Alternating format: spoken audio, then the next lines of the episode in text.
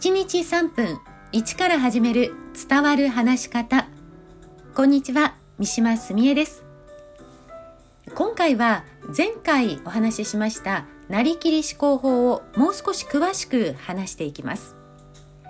このなりきり思考法の重要ポイントは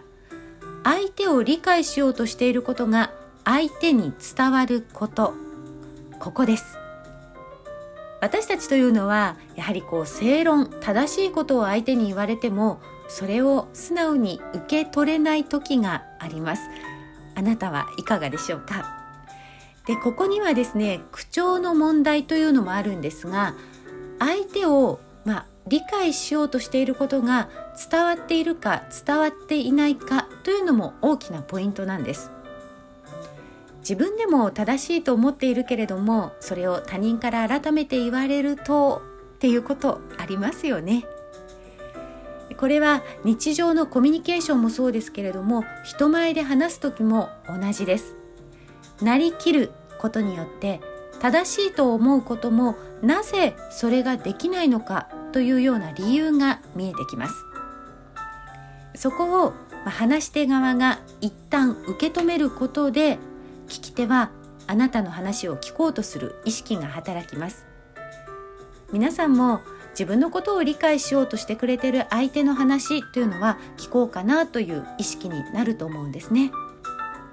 で人前で話す時もこれを言葉にしてみるんです。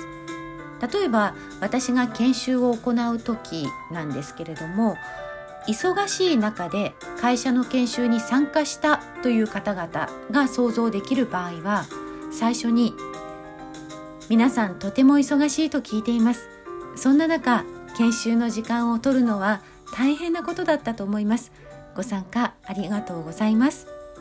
というように、まあ、ねぎらいや感謝などを最初に伝えるようにしています。他にも例えば接客業の方笑顔でいるというのが正しいと分かっているけれどもそれがうまくできない時皆さん笑顔が大事だって分かっていると思いますけれどもまあ忙しかったり自分の気持ちが落ち込んでいるとなかなか笑顔になるのが難しい時ありますよね。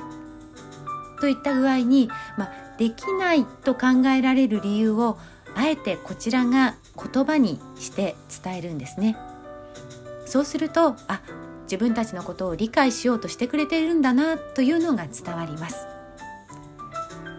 正しさというのは自分の視点と相手の視点があります。